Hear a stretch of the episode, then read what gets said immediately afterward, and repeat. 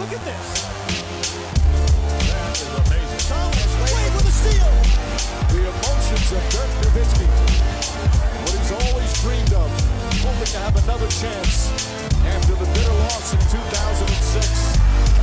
Watch this play.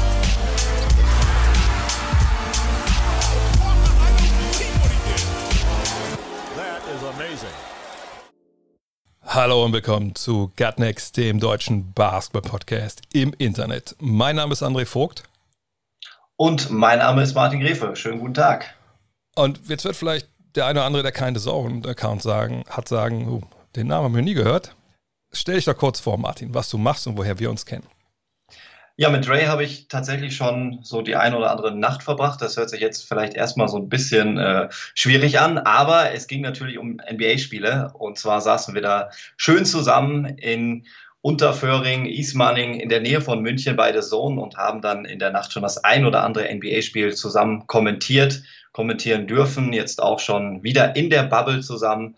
Und deswegen würde ich sagen, kenne ich mich auch einigermaßen aus mit Basketball. Und wir kennen uns sogar noch grob so aus der aktiven Zeit, Genau, ein bisschen ja. aus der Kölner Zeit.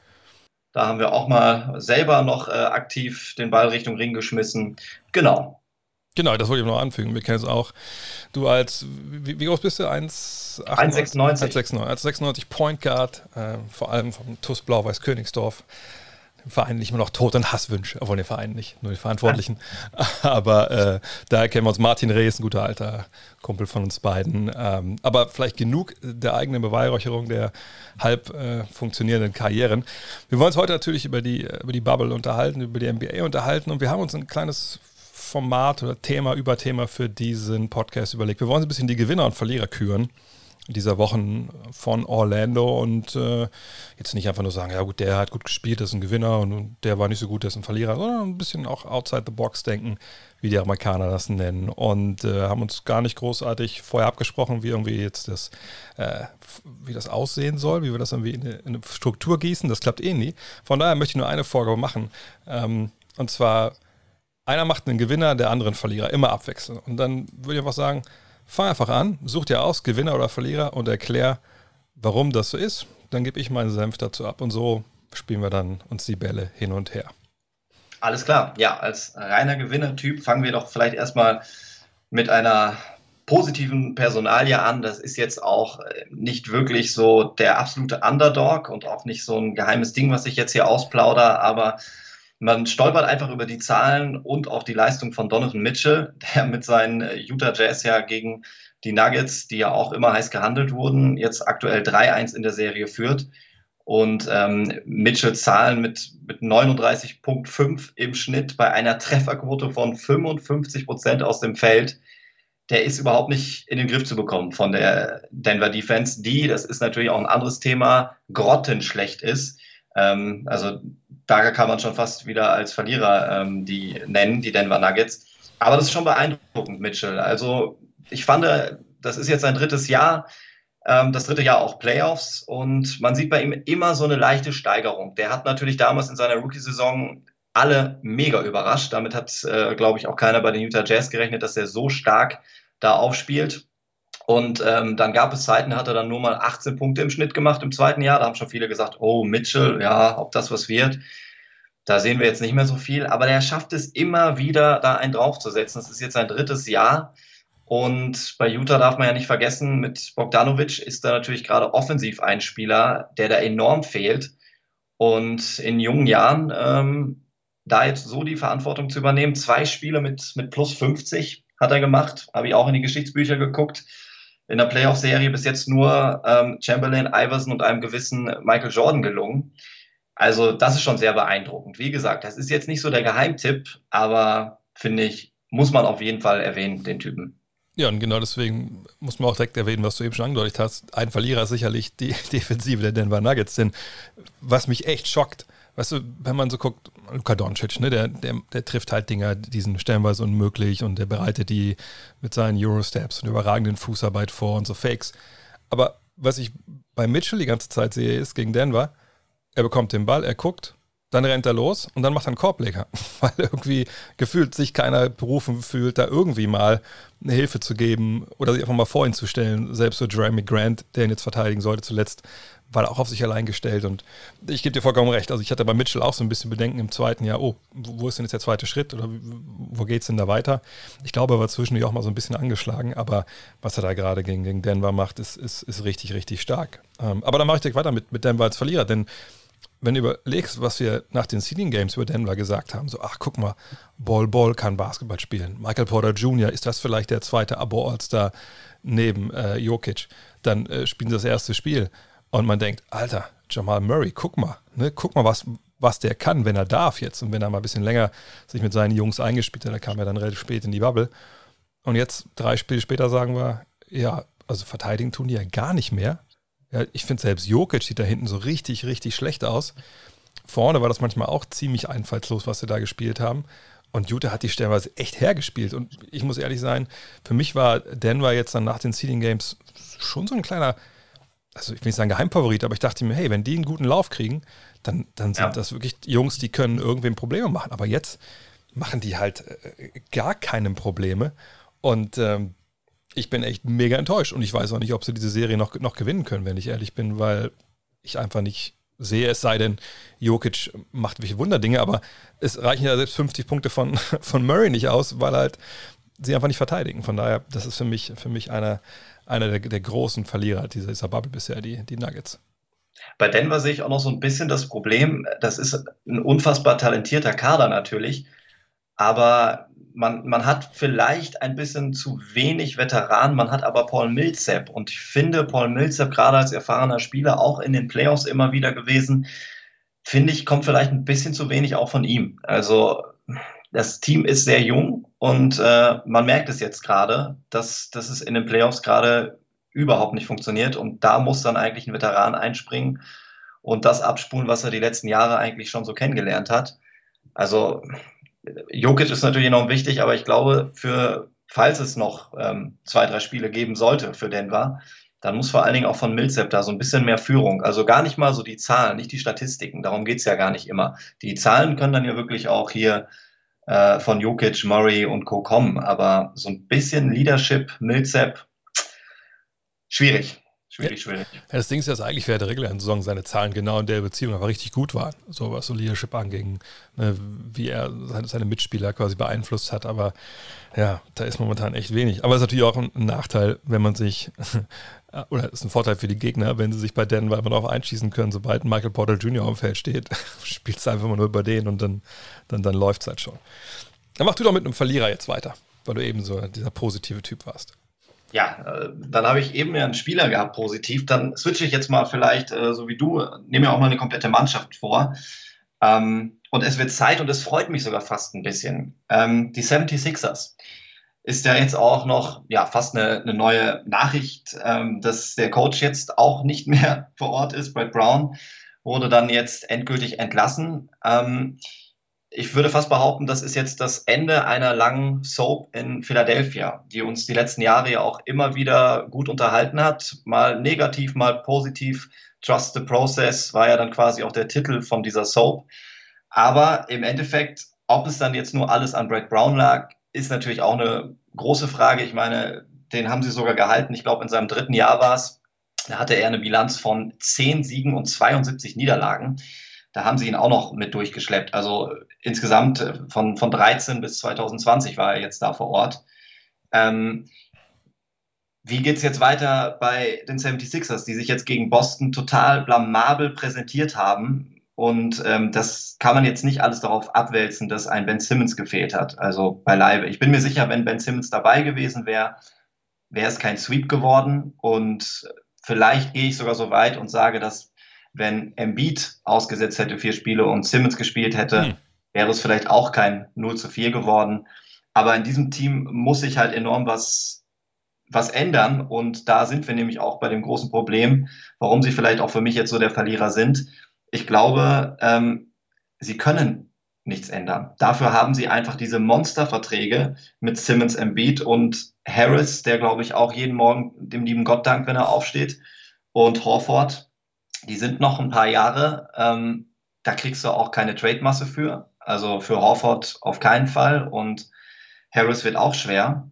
Also muss man sich vielleicht dann so langsam mal von einem trennen, von Embiid oder Simmons. Und ähm, ja, da bin ich gespannt, was jetzt in Zukunft bei, bei den 76ers da noch passiert. Also da benötigt es auf jeden Fall viel Fantasie für mich, weil von der Spielweise her passen Embiid und Simmons nicht zusammen. Simmons als derjenige, der mit, mit Tempo über den ganzen Platz rennt und das, das Ding dann da hinten reinstopft. Und Embiid einer der dominantesten Big Men der letzten Jahre definitiv, wenn er dann auch fit ist, der äh, im Halfcourt das Spiel dominieren kann, aber dafür halt auch das Tempo dann gerne rausnimmt. Ähm, Schützen gehen den 76ers ab, da wäre natürlich ein JJ Reddick gerne wieder gesehen. Also da bin ich wirklich gespannt. Das ist für mich äh, wirklich so der Verlierer unter den Mannschaften. Jetzt nach dem 0 zu 4 gegen Boston kommt jetzt eine Menge, Menge auf, auf die 76ers zu. Ja, wir hatten es eben auch in einer, in einer Rapid Direction mit, mit Ode Freaks, äh, geschätzten Kollegen, haben wir auch darüber gesprochen. Und ich meinte halt so, ey, ich glaube, wahrscheinlich wird keiner von beiden getradet. Immer ist der einzige Weg, um wirklich nachhaltig da was zu ändern, einen von beiden zu traden, Embiid oder Simmons. Aber wenn du einen neuen Trainer suchst, wie gesagt, der wird ja nicht reinkommen, der neue Trainer, und die werden ihm sagen, okay, einen von beiden traden wir. Wen würdest du gerne haben, den wir jetzt traden?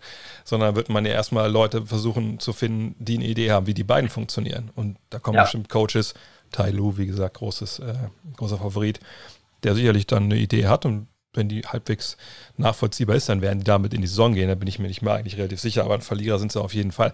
Und jetzt, jetzt breche ich direkt meine eigene Regel. Ich bringe dir auch noch einen Verlierer. der große, das ging ja früh jetzt. Ja, okay. früh, ja. Der große Verlierer der, der, der Western Conference für mich. Und da bringe ich sogar gleich zwei. Sind zum einen die Western, äh, die Western, die New Orleans Pelicans und Zion Williamson. Aus ganz ähnlichen Gründen. Ne? Kamen auch in die Bubble mit, mit ich will nicht sagen mit hohen Ansprüchen, aber die waren so ein bisschen ne, das, das Darling. So, ja, guck mal, die Liga hat für die den Spielplan gebaut, damit die jetzt unbedingt dann in dieses Playing-Game kommen und am besten noch in Runde 1 gegen, gegen die Lakers spielen. Haben wir Zion gegen LeBron, da wird es ein bisschen der Staffelstab übergeben. Das, das war ja so das Narrativ vor der Bubble. Dann gab es die Fotos von Zion Williams. Ach, guck mal, der hat seinen Körper umgebaut. Der hat jetzt hier richtig äh, die Quarantäne genutzt, um halt äh, sich auf ein Level zu bringen, wo er hingehört, ohne seine Power dran zu geben. Naja, was haben wir dann gesehen? Alles Blödsinn gewesen. Also Zion Williamson, der gleiche Spieler, da hat man, also ich habe zumindest keine Fortschritte gesehen, wo ich dachte, wow, okay, genau daran hat er jetzt die letzten acht, neun Wochen gearbeitet, sondern das war der gleiche Basketballer. Ja. Bei anderen Youngstern war das halt anders. Und ähm, da denke ich mir auch, jetzt, da muss auch der Coach gehen, Alvin Gentry, da, die sind zwar längst nicht in so einer Situation, wo sie den Kader nicht umbauen können. Ne, die haben viele Verträge, die man irgendwie man schauen kann. Drew Holiday gibt es ja auch schon wieder ähm, Gerüchte drumherum. Aber dieses, die, diesen heißen Rebuild, den wir so auch reingelesen haben vor der Saison, oder ach komm, die sind direkt Playoff-Kandidaten, das ist ein geiler Kader. Das stimmt ja auch irgendwo alles. Nur jetzt sehen wir halt, dass es nicht stimmt. Und ich bin sicher, dass es da jetzt mal nochmal einen Schritt zurückgeht, dass man nochmal neue Sachen jetzt aufbaut mit neuem Coach.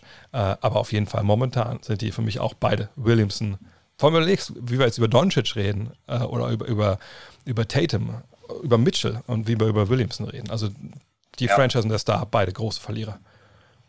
Aber das ist vielleicht auch so ein, so ein spannender Ansatz. Also das hört man immer ziemlich häufig. Teams, die dann sehr, sehr viel Talent einfach haben und sehr jung aufgestellt sind, dass es dann halt, ja, wie bei Philly heißt, uh, Trust the Process.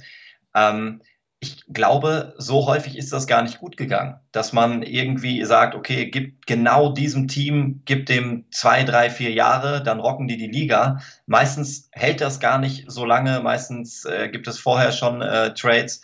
Bei Philly gab es jetzt ja nicht so die entscheidenden Trades, also Trust the Process mit Simmons und Embiid, die sind so zusammengeblieben.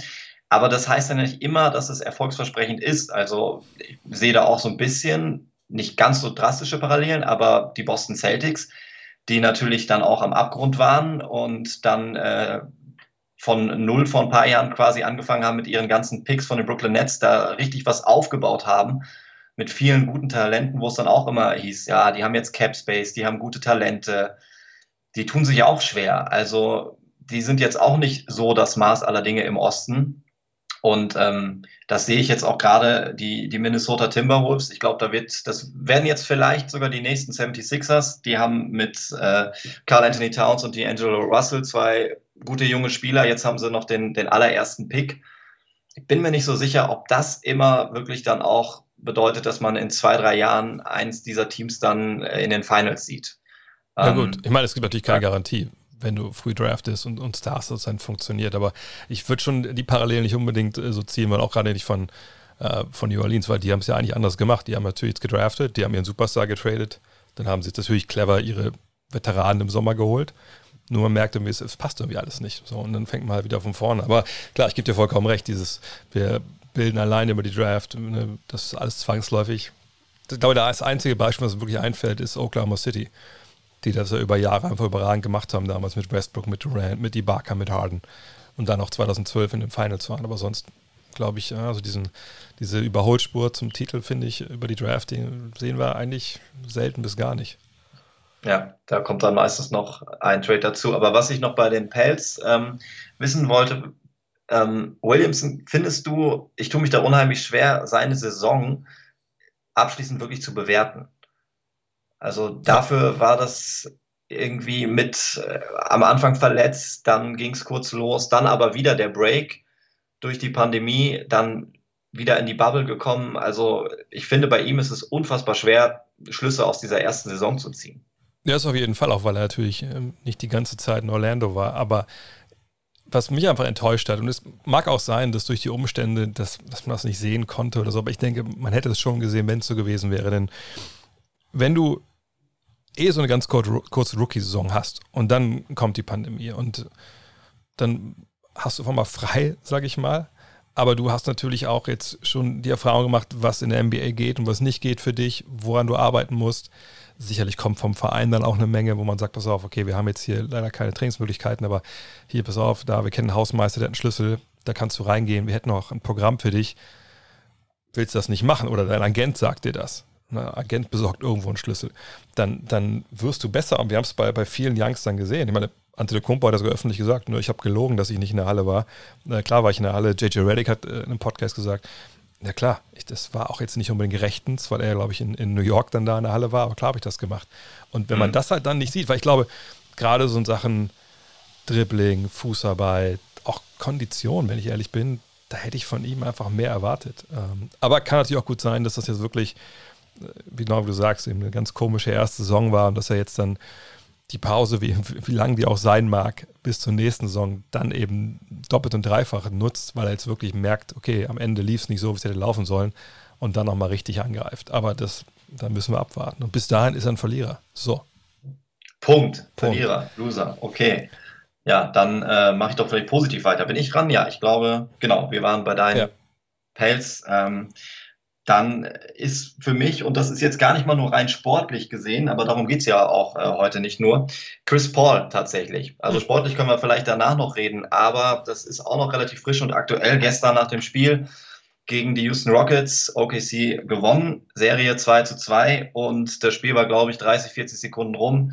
Auf dem Feld noch das Interview von Chris Paul und seine erste Antwort, äh, auch nach diesem emotionalen Spiel in der Serie, geht gar nicht um das Sportliche, sondern er äußert sich natürlich jetzt zu diesem, was heißt natürlich, das Wort natürlich streichen wir. Er äußert sich zu den äh, jüngsten Vorkommnissen wieder in den USA, Stichwort Polizeigewalt. Äh, Jacob Blake, das Video haben wahrscheinlich auch viele gesehen, müssen wir jetzt auch gar nicht groß ins Detail gehen, das äh, sind wieder abartig furchtbare Bilder. Aber da wirklich herauszuziehen, in dieser Zeit, ein paar Sekunden nach dem Spiel, steht Chris Paul da und setzt das als ersten Themenschwerpunkt. Und das fand ich unfassbar gut, dieses Statement, was er da gesetzt hat, was ja auch jetzt schon in den vergangenen Wochen auch von vielen NBA-Spielern wirklich äh, auffällig, auch an Donovan Mitchell, die sich dazu äußern. Wunderbar, aber gestern hatte ich dann auch so dieses Gefühl, Mensch, ich stelle mir gerade mal vor, hier in der Fußball-Bundesliga oder lass es das Champions League-Finale sein, ähm, bringt das mal ein Fußballspieler. Da sind uns die, die NBA-Profis hier in Deutschland mit den, mit den Bundesliga-Spielern weit voraus. Äh, das ist enorm wichtig und ähm, das würde ich mir auch im deutschen Sport ein bisschen mehr wünschen. Das ist hier überhaupt nicht und das fand ich von Chris Paul gestern ähm, ja richtig, richtig gut, richtig stark. Deswegen ist er da jetzt nicht mal auf Sportliche bezogen, das passt auch. Ist er da für mich auf jeden Fall einer der Gewinner, allein wegen diesem Interview. Ja, vollkommen richtig. Ich meine, ich hatte in den letzten Tagen dann schon mal, ähm, hatte ich mal so ein bisschen überlegt, weil das ist ja oft so war, egal was jetzt die Fragen waren von den Medien, dass viele Spieler immer erstmal gesagt haben, ey, ja, kann ich gleich was zu sagen, aber erstmal möchte ich gerne auf Ahnung, Brianna Taylor aufmerksam machen, warum ihre Mörder nochmal frei sind. Weißt du, was ich meine? Es gab dann viele so Äußerungen, auch von Gil Popovich, auf die normale Frage, was ist eigentlich mit Marco Bellinelli, hat er erstmal einen geschichtlichen Vortrag gehalten, der sehr cool war. So, aber ich dachte, so nach ein paar Wochen dachte ich so, okay, auf der einen Seite ist es vollkommen richtig und wichtig, das immer wieder rein, raufzuheben aufs Tableau. Aber ich, ich kenne ja auch äh, unser Business so. Und das geht dann irgendwann links rein und rechts wieder raus und keiner schreibt darüber. Und solange nicht das Video selber irgendwo, was weiß ich, äh, bei YouTube dann läuft oder auf, auf einer lokalen Newsseite, selbst dann, glaube ich, trifft es bei vielen einfach jetzt so auf, auf, ich will nicht sagen taube Ohren, aber man, man stumpft so ein bisschen ab, äh, was diese Thematik angeht. Aber ich bin genau bei dir. Also das Statement von Paul war auf jeden Fall sehr, sehr wichtig. Man glaube, ich kann auch, glaube ich, sagen, ich weiß nicht, ob, ob Black Lives Matter ein Gewinner ist, weil das natürlich eigentlich eine Bewegung ist, ich, ich will nicht sagen, die, die, die kann nicht gewinnen äh, im Sinne von, äh, weißt du, was ich meine? Das, also solche Sachen helfen zwar, aber der, der Sieg für Black Lives Matter, der wird ja ganz woanders errungen. Aber auf jeden Fall ist das eine Geschichte, die, glaube ich, vielleicht nicht unbedingt in den USA, aber ich glaube im Rest der Welt durch das Engagement von Leuten wie Chris Paul aber viel mehr nochmal aufs Tableau geholfen, äh, gehoben wurde und wo, glaube ich, auch Leute mehr drüber nachdenken. Von daher bin ich da vollkommen bei dir. Dann werde ich mal wieder, wieder negativ, glaube ich. Ähm, ja, komm, zieh uns wieder runter, Trey. Das machst du gut heute. Ja, also ich sag mal so, den, den größten Verlierer haben wir noch gar nicht genannt. Der größte Verlierer bisher. Ah. Und das kann sich natürlich alles innerhalb von einem Spiel wieder ändern. Aber ist Chris, äh, ja, weiß ich nicht, ist, ist Paul ich. George, nicht Chris Paul, ist Paul George. Weil, und das, Chris Paul ist, äh, wie komme ich jetzt, nur weil du Chris Paul gesagt hast, bin ich jetzt. Es tut mir leid, freudig. dass ich da jetzt verwirrt habe. Weil ich sage, sagen wir dreimal Paul George, Paul George, Paul George, Paul George. Das geht auch. Genau, da möchte ich hinaus. Paul George ist bei mir an so einem Punkt, wo ich ganz kurz davor bin zu sagen, ach, bei Paul ist immer was.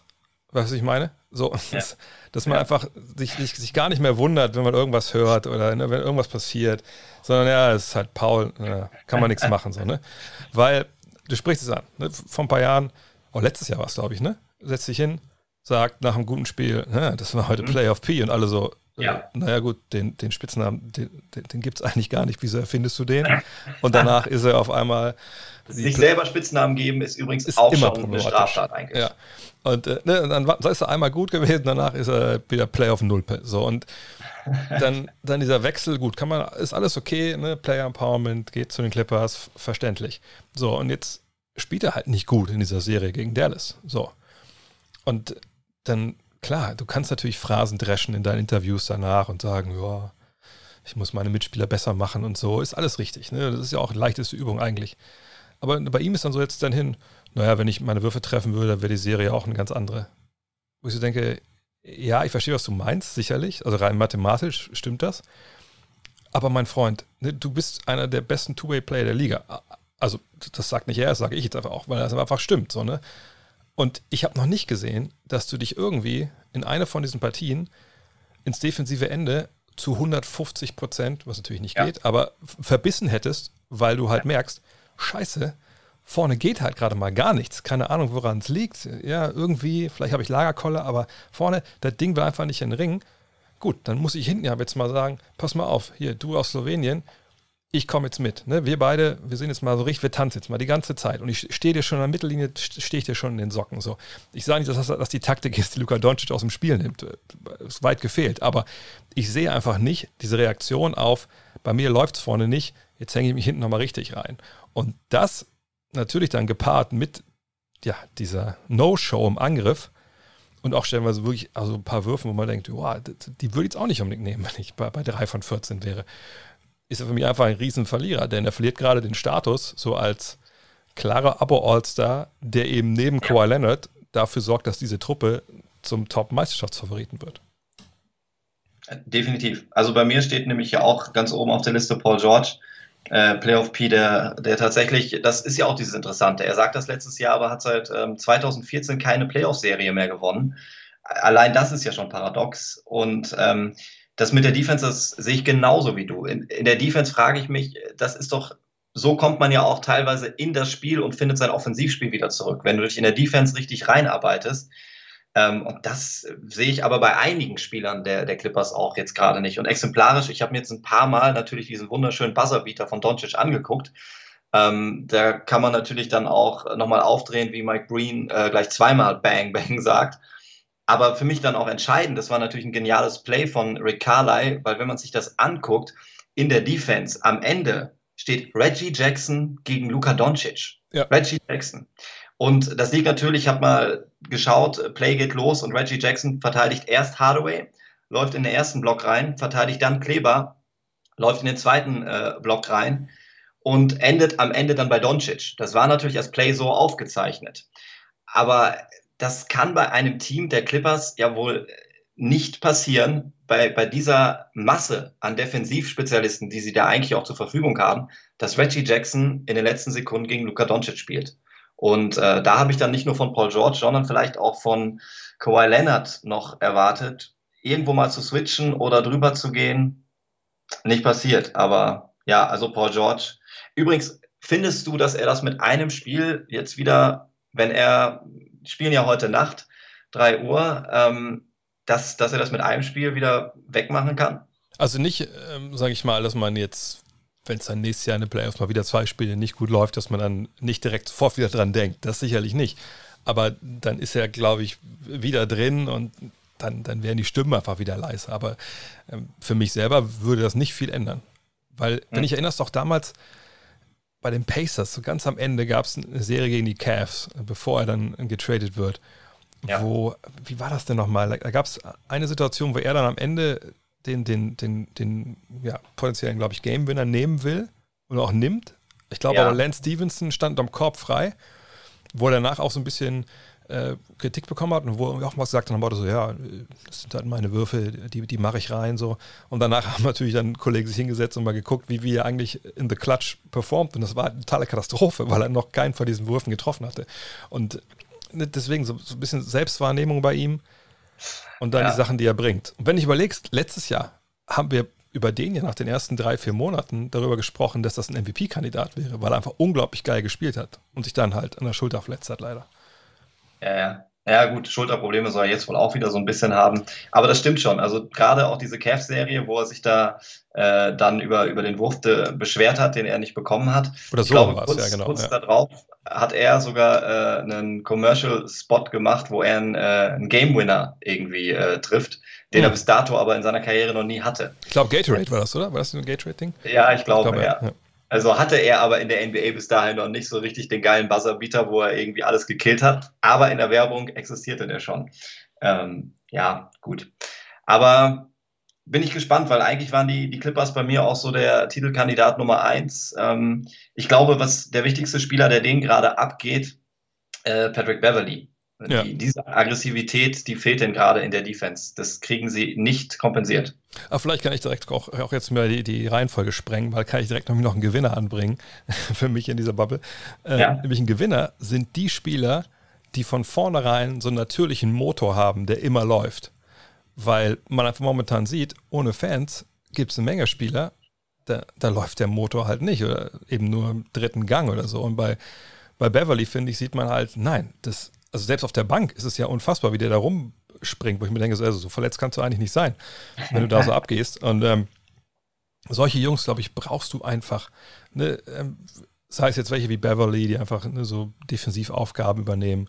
Ich habe gestern mit äh, Dr. Rainer Meisterjan so ein Mental Performance Coach äh, ein Interview gemacht, der auch meinte, so Marcus Smart zum Beispiel bei den, bei den Celtics, das sind so Jungs, ne, die können dich in so einer Bubble einfach, einfach mitreißen, weil das so ansteckend ist, ne, wie, wie die Vollgas geben.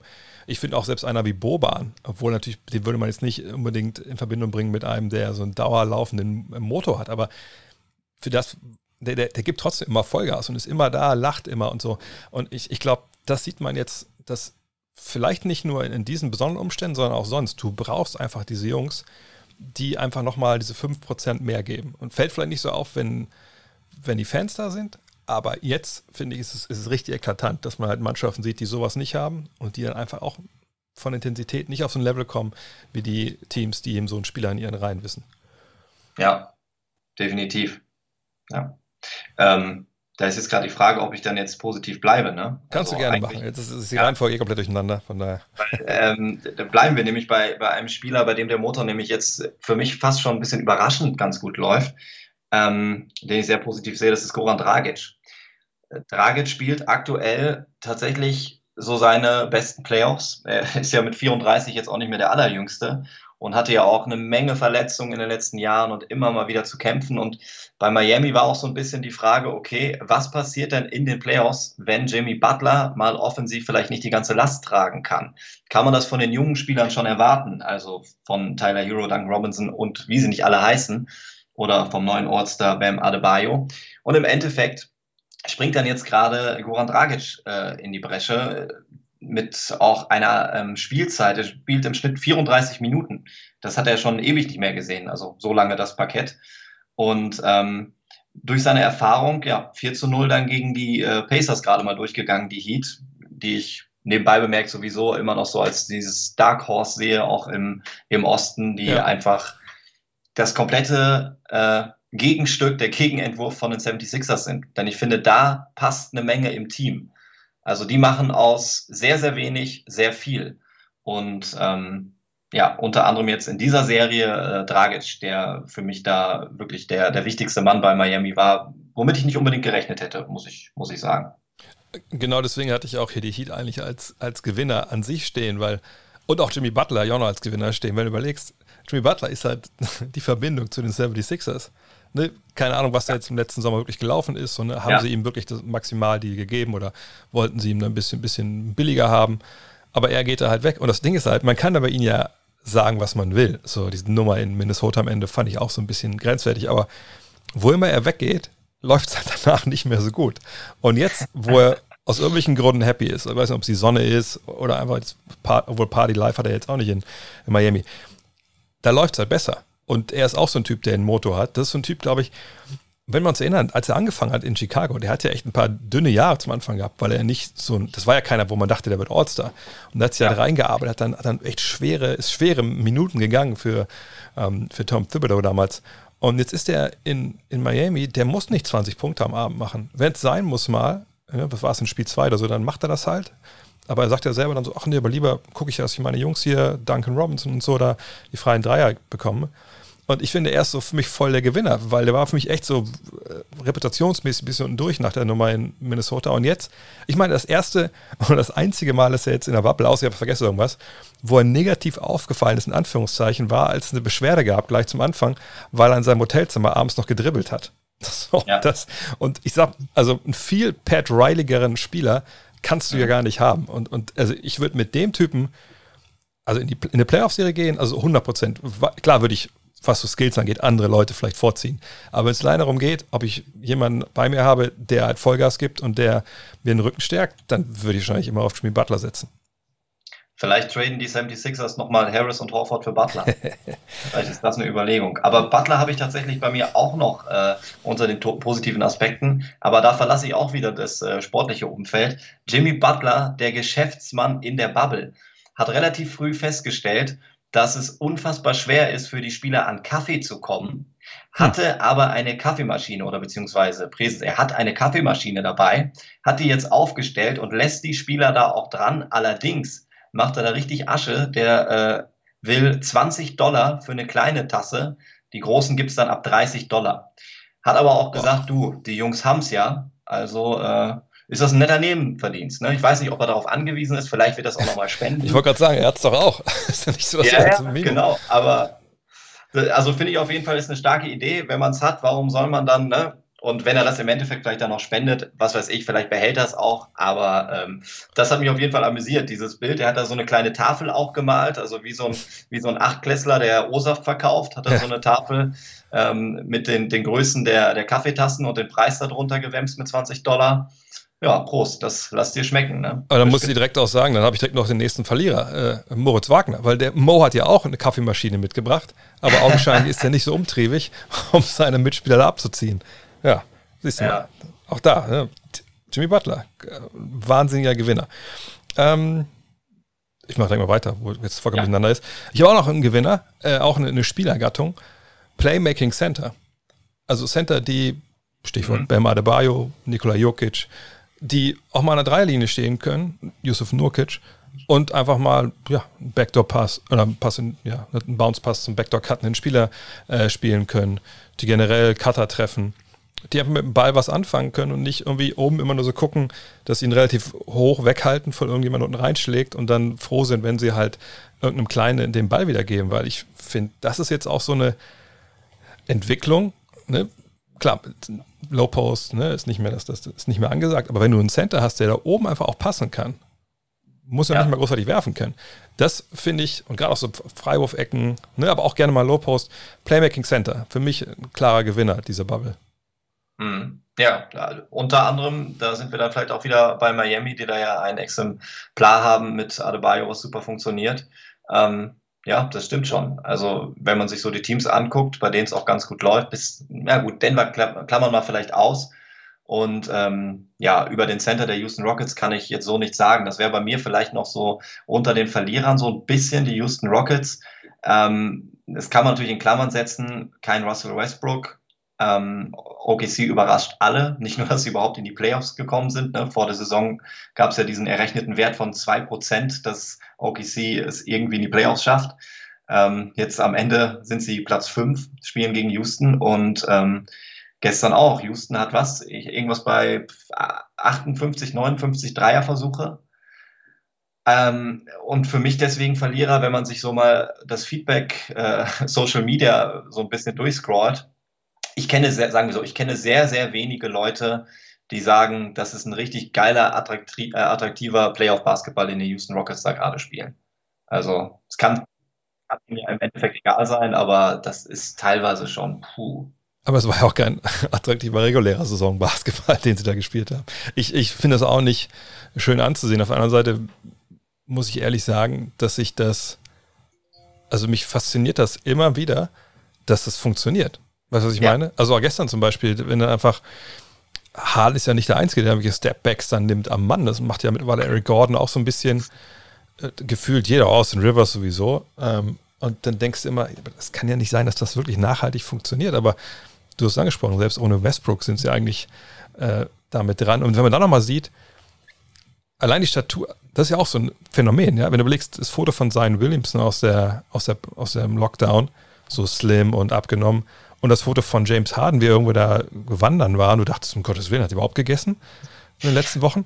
Und jetzt siehst du Harden jetzt und denkst so, ey, der und PJ Tucker, die könnten aber auch äh, ja, hier um die Ecke in der Oberliga spielen, so als Center. Vielleicht sind das auch die beiden Center, so, ne? Und nur der eine Center der schießt halt, ja. ja. schießt halt Stepbacks ohne Ende. Also, ich würde Houston noch nicht als Verlierer sehen in dem Sinne, das ist halt, weil es da funktioniert. Aber natürlich rein von der Ästhetik her ist das, äh, ja, es ist schwer mit anzugucken.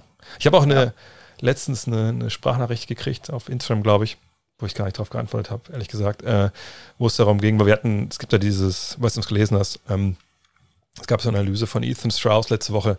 Die Einschaltquoten der NBA gehen halt seit Jahren zurück und man ist mittlerweile hat ein Viertel von den Zuschauern verloren. Und ähm, in dem Artikel ging es darum, ja, das auch weil Black Lives Matter und so, ne, das hat das ist ein großer Grund dafür. Keine Ahnung, ob das so ist kann man irgendwie nachvollziehen. Aber der Kollege, der die Sprachnachricht geschickt hat, meinte so, naja, es kann aber auch sein, dass dieses Dreiergeballer einfach vielen Leuten, dass es so über sind, dass sie keinen Bock mehr darauf haben. Und ich weiß nicht, wie viel Prozent das ausmacht, aber es ist natürlich nicht von der Hand zu weisen, weil mhm. Dreier schießen natürlich irgendwo alle. Nur die, die Rockets natürlich am, am allermeisten. Das äh, ist ja dann auch, auch klar. Ist ein bisschen NBA Jam. Wir sind beide alt genug. Äh, ja, ich habe da aber noch so eine, so eine andere ähm, Vermutung, die ich natürlich empirisch überhaupt nicht irgendwie jetzt hier ähm, das. Ich glaube, dass es mittlerweile ein bisschen eher daran ähm, liegt, geschuldet, dass die Menschheit äh, immer mehr ähm, also äh, extrem ungeduldig einfach mit um, im Umgang mit den Medien ist. Also es muss alles kurz, Videos ähm, werden nicht mehr angeklickt, wenn sie länger sind als 59 Sekunden. Man will einfach äh, keine Pausen mehr haben und dann kommt das NBA-Spiel, das in den letzten sechs Minuten dann mal äh, glatte 25 Minuten dauert, weil es halt Auszeit gibt, Auszeit, Coach Challenge, Auszeit. Und ich glaube, dass das Sehverhalten ähm, gerade vieler junger Zuschauer einfach dem nicht mehr gewachsen ist, dass sie, dass sie es nicht mehr aushalten, dass es doch ewig hinten raus dauert. Ich glaube, das ist weiterhin ein großes Problem der NBA mit den langen Auszeiten und mit den vielen Auszeiten am Ende. Ja, das hatten wir auch das Thema, dass wahrscheinlich viele Fans gar nicht sich die ganzen Spiele angucken, sondern eben dann äh, die Häppchen, die sie jeden Tag dann auf, auf YouTube ja. etc. sehen. Äh, hab ich, was habe ich denn hier noch alles stehen? Ach, ich habe noch einen Gewinner. Man will ja positiv sein. Das ist auch was, was global vielleicht wirklich positiv sein kann. Denn ich glaube, die Sportwelt an sich kann ein Gewinner sein von der Bubble. Und ich sage dir auch warum. Vergangene Woche hat ja die Yale University diesen, diesen Schnelltest zugelassen. Ne? Der für, für einen Bruchteil ne, von normalen äh, äh, Tests, so PCR-Test zu haben ist, wo man einfach drauf spuckt, sage ich mal, man weiß, innerhalb von ja, eine Minute oder zwei, glaube ich, sind es fünf Minuten, bin ich positiv oder nicht. So, und Jetzt kann man sagen, ja gut, Test ist ja auch irgendwie Test, ne, das macht ja, das ist ja egal, haben wir doch. Nee, aber haben wir halt nicht, wenn es jetzt um Großveranstaltungen geht. Und wenn, wenn dieses Ding, was sie da jetzt erfunden haben in Yale, was ja getestet wurde und deshalb ist diese Bubble ja so wichtig gewesen für, für, die, für die Uni da, weil die konnten ja da sagen, okay, wir haben eine Menge Menschen, die jeden Tag getestet werden. Wir haben eine Menge Testresultate. Und da können wir auch gleichzeitig jeden immer noch da drauf spucken lassen, sage ich mal, und wissen halt, okay, ist unser Test genauso genau wie der PCR-Test. So. Und ähm, deswegen konnte man das auch beschleunigen, dass der Test jetzt Marktreife hat, wurde zugelassen, die NBA ja das Ganze finanziert. Und ich glaube wirklich, dass das der Sportwelt echt einen großen Nutzen tun könnte, wenn man wirklich sagen kann, keine Ahnung, wann immer das hier auch in Deutschland ankommt oder NBA nächste Saison, äh, NFL, sonst was. Wir stehen vorm Stadion, wir haben da, ich, wir haben 30.000 Tests, passen 80.000 rein, aber das, das ist utopisch, aber 30.000 können rein. Und die können vorher drauf spucken. Wir sehen, okay, du ja, oh, du vielleicht direkt da hinten mal den Quarantäne-Container. Ähm, und wenn das funktioniert, ist die, ist die Sportwelt für meine Begriffe ein großer Gewinner in dieser Bubble. Ja, definitiv. Also da wurde eine Menge auch richtig gemacht. Ähm, da kann ich dann vielleicht gleich auch noch so ein bisschen weitermachen. Ich sehe nämlich auch ähm, so die Bubble an und für sich. Da Natürlich sind wir Fans jetzt nicht die absoluten Gewinner, dass, dass man das natürlich jetzt auch alles ohne Fans in den Hallen ähm, sich anschaut. Aber man muss ja auch sagen, dass das überhaupt jetzt stattfindet. Da können wir schon äh, heilfroh sein, dass wir diese Saison, die ja eigentlich von der Spannung auch während der Regular Season lebte, wo man bis heute ja nicht wirklich weiß, wer ist denn jetzt der klare Favorit, dass wir da jetzt wirklich noch Playoff-Basketball sehen.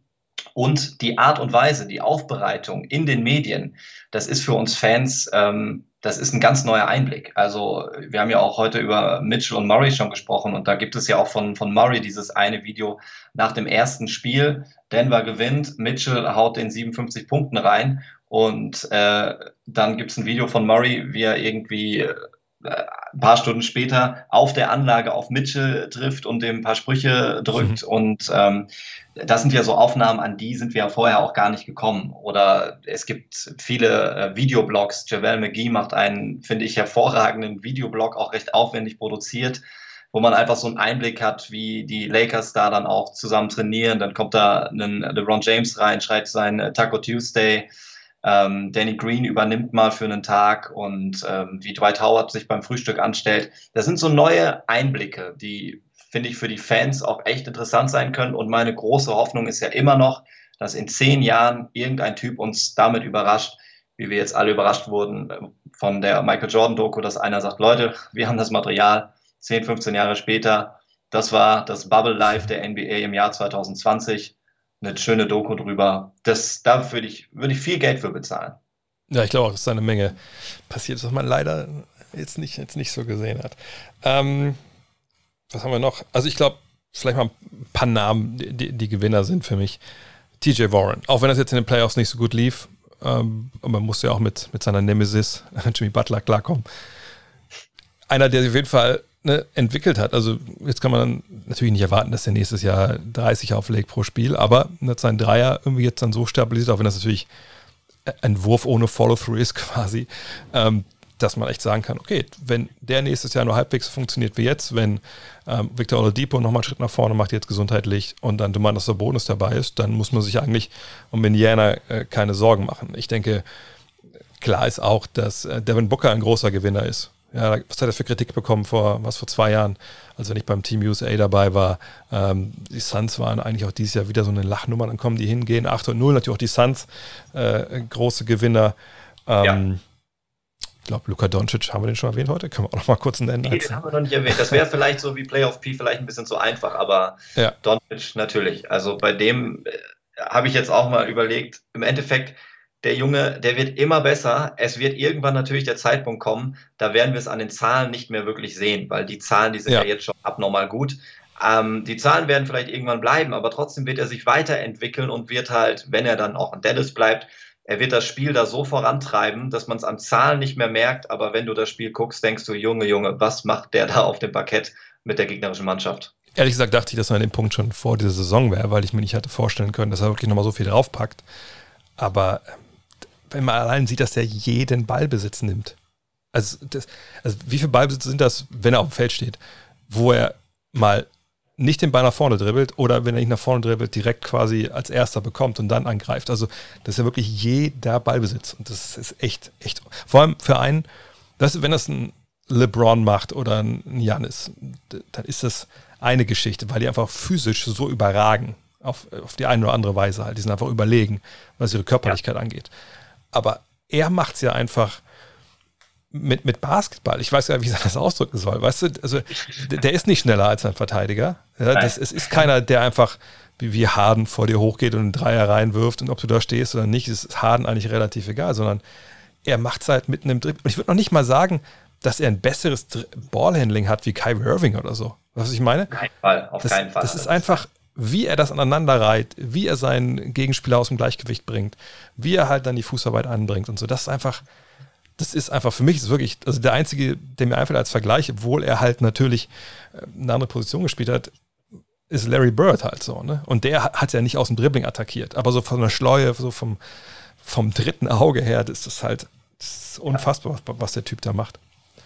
Dann kann man ja vielleicht schon noch einen Schritt weiter gehen und vielleicht ein bisschen überspitzt formulieren. Vielleicht ist auch ein bisschen der europäische Basketball jetzt so der Gewinner, auch vielleicht nicht nur der Bubble, aber dieser Saison das jetzt auch im Amiland angekommen ist, okay, A, beim Draft auch aufpassen, die Europäer sind nicht verkehrt und B, wenn wir mal schauen, vielleicht einer der besten Spieler, kann man ja immer noch streiten, ist es jetzt James oder Antetokounmpo, aber Antetokounmpo ist äh, ein Europäer und mit Doncic äh, der nächste Europäer, die die nächsten Jahre wahrscheinlich die NBA dominieren werden. Vielleicht ist das, was äh, den Kids hier in Europa beigebracht wird, auch gar nicht so verkehrt, was den Basketball angeht, weil du hast es angesprochen. Doncic macht das nicht durch seine Athletik und nicht durch Ballhandling, sondern Basketball-IQ.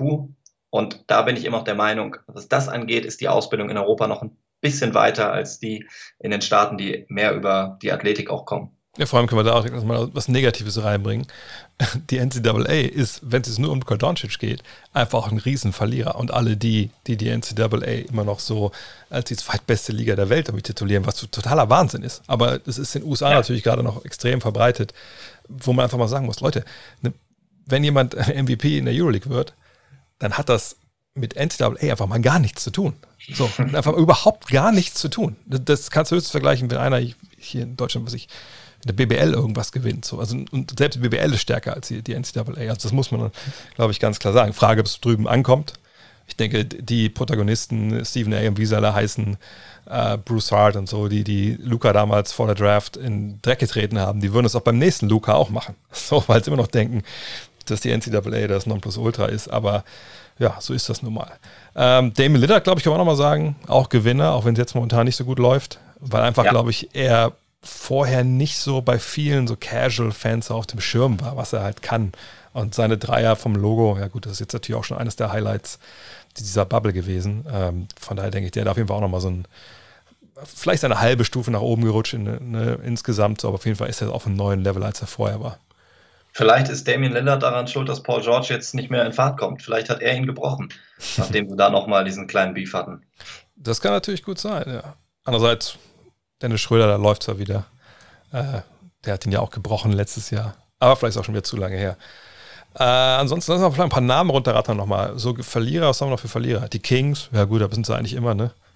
Ja, aber die Kings finde ich Verlierer. Ich finde, es ist immer noch relativ in Ordnung, was da abläuft. Also dafür, dass da ja in den vergangenen Jahren auch nicht alles richtig gemacht wurde und äh, Marvin Bagley gefühlt alle drei Wochen eine neue Verletzung hat. Ja ist das, ist das schon ganz in Ordnung, was da. Also ja, außerdem haben sie jetzt ja auch einen Neuanfang mal wieder im Front Office. Vielleicht läuft es ja auch mal besser. Aber auch da muss man sagen, ähnlich wie alle anderen Teams, die Luca verschmäht haben oder ihn getradet haben, finden sie alle Verlierer jetzt. Aber waren es auch schon länger.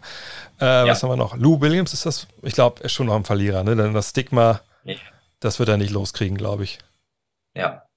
Ja, sehe ich, sehe ich ähnlich. Ähm, vielleicht noch so, so kleine äh, Gewinner auch mit Hinblick jetzt auf Free Agency, äh, vielleicht Richtung Toronto, äh, Van Vliet. hm. der ja. auch, also das ist ja immer noch so ein Typ, wenn ich ihn spielen sehe, denke ich, oder wenn ich ihn erstmal in der Close-Up sehe, denke ich immer so, ja, ja, okay, NBA, vielleicht irgendein Rollenspieler kommt als siebter, achter Mann. Aber das ist er jetzt einfach nicht mehr. Er ist NBA-Champ und der liefert auch in dieser Saison ab. Hätte ich ihm so nicht zugetraut. Und ist jetzt vielleicht auch mal ein heißer Kandidat, irgendwo noch eine größere Rolle zu übernehmen. Ne? Ja, und ich, beziehungsweise letztens einen, ähm, Tweet von einem Scout gelesen, der meinte, er hätte damals über Van Fleet geschrieben, ja, wenn der nach Europa kommt, da würde er, glaube ich, Probleme haben. Wo er jetzt so meinte, ja, äh, zum einen lag ich wahrscheinlich relativ falsch, zum anderen, wer weiß, vielleicht hätte er wirklich Probleme, wenn er in Europa spielen müsste. Aber nee, die Entwicklung von dem hat, glaube ich, wirklich, wirklich keiner, keiner kommen sehen. Das ist echt, ist echt unfassbar. Generell, glaube ich, Toronto als Franchise kann man nochmal sagen, nochmal echt ein Gewinner, so ja. wie das jetzt läuft und wie die verteidigen. Ähm, das habe ich noch. Ach so, ein Gewinner, den wir, glaube ich, noch gar nicht angesprochen haben. Home Court Advantage. Denn ich glaube, man sieht jetzt so ein bisschen, dass es halt schon, also gerade was so eine Dynamik von so Playoff-Serien angeht, einfach schon relativ wichtig ist, wenn du erst in der einen Stadt spielst ja. und dann in der anderen. Weil sonst ist alles gleich, außer die Virtual Fans hinter dir sitzen. So. Ich wollte gerade sagen, glaubst du, dass äh, die LED-Display-Einblendungen, LED die helfen den Teams nicht? Ist immer so, was sicherlich geholfen hat, oder was, glaube ich, so einen Push bringt, ist vielleicht das, was die Suns gemacht haben, wo halt so die Familienmitglieder äh, ja. dann jeweils vorgestellt haben. Aber sonst ist es, glaube ich, relativ witzlos, ob da jetzt Jalen Rose sitzt, wie es letztens da war. Wo war das bei? Wer hat denn da gespielt? Indiana, ne, genau. Äh, oder irgendein verletzter Spieler oder Steph Curry bei den, bei den Mavs letztens oder irgendein anderer Typ, den du nicht kennst. Äh, von daher ist, glaube ich, glaube ich, relativ egal. Aber Homecourt Advantage, wie gesagt, glaube ich, wirklich was. Jetzt, wo man ihn nicht hat, glaube ich, merkt man, wie wichtig es ist, dass man dafür spielt nächstes Jahr. Also da bin ich mir, bin ich mir relativ sicher. Ähm, ansonsten. Ja, die Top-Teams im Osten sind noch der Gewinner, kann man vielleicht zusammenfassen, ja. ne, wenn man mal auf Playoff Picture äh, sich das anschaut. Also ich glaube, Bilanz muss ich jetzt mal im Kopf zusammenrechnen, sind wir bei 15 zu 1. Hm. Ähm, so die Top-Teams, wenn wir jetzt Miami da mal so mit, mit reinnehmen. Aber äh, Boston 4-0 durchgegangen, Toronto Hausaufgaben 4-0 und Milwaukee steht jetzt 3-1. Und wenn du dann rüber guckst Richtung Westen mit 3-1, 2-2, 3-1, 2-2, deutlich knapper. Ansonsten, ach, fällt mir noch ein, Karis LeVert sollte man noch nennen als Gewinner. Ich weiß nicht, ob er nicht mittlerweile schon overrated ist. Äh, ich weiß nicht, ob er nächstes Jahr noch in Brooklyn spielt. das kann ja, wahrscheinlich nicht, ne? Ja. Als Trade-Masse wahrscheinlich weggehen. Müssen. Ja, genau. Ja. Ich denke eher Jared Allen, so alle, die nicht KD, Kyrie oder DeAndre heißen. Ähm, Jack Vaughn sicherlich auch ein Gewinner, obwohl ich auch nicht denke, dass er nächstes Jahr noch in, in Brooklyn ist, wenn jetzt KD, äh, KD und Kyrie sagen, ah, wir hätten schon lieber einen Trainer mit einem, mit einem Higher Profile. Tja. Ja. Ähm, von daher, ja, also wahrscheinlich können wir noch zwei Stunden hier reden über Gewinner. Ja, bei, bei, bei, Denver können wir noch zwei vielleicht ganz schnell abhandeln. Ja. Nachdem wir heute so draufgehauen haben, muss man natürlich Michael Porter Jr., Klar. Äh, der jetzt offensiv da auch wirklich gezaubert hat und natürlich äh, dann bei den Seeding Games und vielleicht noch ein bisschen davor die ersten Testspiele äh, Bol Bol, der da auch auf, auf sich aufmerksam gemacht hat, ähm, der auch viele Herzen der Fans, glaube ich, gewonnen hat sind vielleicht auch nochmal zwei junge, interessante Spieler, die so ein bisschen auf sich aufmerksam gemacht haben. Aber lass es trotzdem negativ rausgehen, denn ich glaube, die Verlierer dieser ganzen Aktion sind die acht Teams, die nicht dabei sind. Ist der, ja. das, ich will nicht sagen, dass es eine gute Idee gewesen wäre, die alle dabei zu haben, auf, auf gar keinen Fall. Ähm, das wäre keine gute Idee gewesen. Man kann sich auch streiten, ob es jetzt so eine gute Idee war, ne, die Seeding Games so nach hinten zu ziehen. Ne, da waren am Ende ja auch echt ziemlich viele Krückenspiele dabei aber die acht Teams, die nicht dabei waren, die jetzt in ihren Mikro-Bubbles so ein bisschen trainieren sollen, die sind nicht im Fokus. Ne? Die haben keinen richtigen Basketball gespielt. Ähm, die hatten keine Pflichtspiele, gar nichts. Die jungen Spieler von denen, das sind ja in der Regel junge Mannschaften, die die Playoffs verpasst haben. Ähm, Golden State vielleicht mal außen vor. Und selbst die, glaube ich, hätten gerne mit Arlins, My Luggage und, und, und Eric Paschkel, wie sie alle heißen, gerne ein bisschen trainiert oder gespielt. Ähm, die sind wirklich, wirklich der Verlierer von, von dieser ganzen Geschichte, weil sie eben einfach irgendwie gefühlt gehören die gar nicht mehr zu der Liga irgendwie dazu. So bitter sich das anhört irgendwie. Also für mich werden die New York Knicks immer zu der Liga dazugehören. Ja. Ansonsten gibt es einfach zu wenig auch zum Schmunzeln. Also das ist auf richtig. Die ich, auf die freue ich mich wirklich nächste Saison. Ja, da darf man gespannt sein, was, was da dann passiert mit, mit neuem Trainer und allem. Ja, dann würde ich sagen, haben wir es doch. Wann bist du das nächste Mal bei der Sonne im Einsatz? Weißt du das schon? Ja, tatsächlich bleibe ich jetzt gleich am Schreibtisch ah. hier kleben und ähm, ich übernehme dann nämlich in ein paar Stunden Dallas äh, gegen die Clippers tatsächlich heute um 3 Uhr und dann habe ich auch noch die Ehre, das äh, nächste Dallas Clippers Spiel auch noch zu machen, dann ähm, Freitagmorgens um 3. Also das sind hm. jetzt so meine beiden Partien, so ein bisschen Playoff P werde ich mir angucken und ein bisschen Luca Magic. Also das ist sicherlich nicht so verkehrt. Von daher lohnt sich einzuschalten. Martin am Mikro bei Dallas gegen die Clippers. Aber Alex, hoffen wir, dass es vielleicht noch ein paar mehr Spiele gibt. Also noch eins dann, ne? dann sind wir bei sieben. Ja, hoffentlich. Das wäre dann am Sonntag, richtig? Habe ich das falsch im Kopf? Das müsste Sonntag dann sein, genau. Wahrscheinlich dann auch ein bisschen früher. Also da können wir nur hoffen. Spiel 7, Dallas gegen Clippers, Pff, why not? Da hoffe ich sogar doppelt, weil Sonntag bin ich ja auch wieder in München. Vielleicht wäre ich ja dann dran. Mal schauen. Und vielleicht sogar wir beide. Das werden wir dann da sehen. Das müssen dann die, die Chefs beide Zone entscheiden. Martin, dann äh, bereite dich schön vor, damit du heute Nacht äh, keinen Blödsinn erzählst. Und dann machen wir das mal wieder. Hat Spaß gemacht. Sehr gerne, Dre. Vielen Dank für die Einladung. Und dann, ja, ich weiß gar nicht, ob die Sonne scheint, aber wenn, dann genießt die Sonne ein bisschen. Nee, scheint nicht wirklich. Aber draußen sehe ich gerade ein Eichhörnchen hier durchs Gebüsch hüpfen. Von daher, da geht mir der, geht die Sonne im Herzen auf. Also, hau rein. Ciao. Ciao, ciao.